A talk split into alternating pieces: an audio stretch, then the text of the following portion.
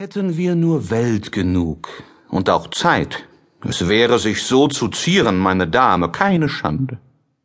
Wir könnten sitzen und überlegen, was geschehen soll, wie wir ruhig und angemessen unseren lieben langen Liebestag vertun.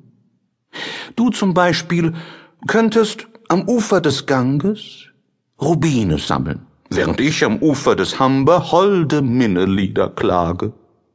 Ich könnte um dich werben bis kurz vor Einsetzen der Sintflut, während du, sofern es dir beliebt, dich konsequent bis zum Tag Sankt Nimmerlein zieren wirst.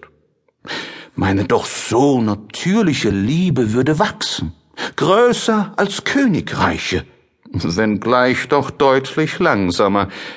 Nun, hundert Jahre würde ich verwenden zum Lobe deiner Augen einzig um ausgiebig deine Stirn zu betrachten. Zweihundert Jahre, je hundert für jede Brust, doch dreißigtausend für den schönen Rest.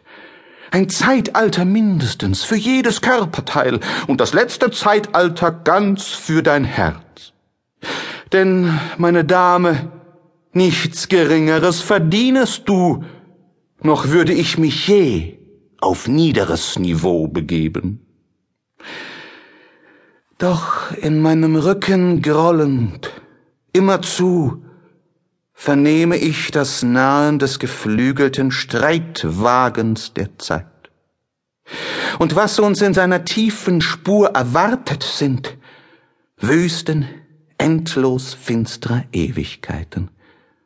Mit deiner Schönheit ist es dann vorbei, und deine Marmorgruft wird von meinem Lied sicher nicht widerhallen, es erfreut sich dann einzig das Gewürm deiner lang bewahrten Jungfräulichkeit.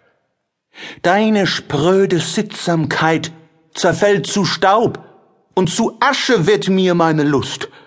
Das Grab ist sehr wohl ein schönes, abgeschiedenes Plätzchen, indes für zarte Umarmungen fallen mir weit bessere ein. Und eben darum während die Farbe der Jugend noch wie Morgentau auf deiner Haut sich zeigt und deine willige Seele mit jeder Pore sich nach dem brennenden Momente verzehrt. Lass uns eilen, solange es noch geht, Lass uns jetzt, hier und heute, wie verliebte Raubvögel, die Zeit, die uns gegeben ist, in einem Stück verschlingen und nicht nach und nach erlahmen durch ermüdendes Zerkauen.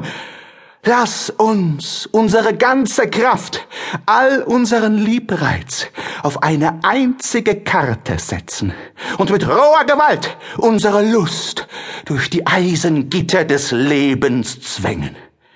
Und so wollen wir den Lauf der Zeit so wir ihn nie zum Stillstand zwingen, auf unsere Art zum Springen bringen.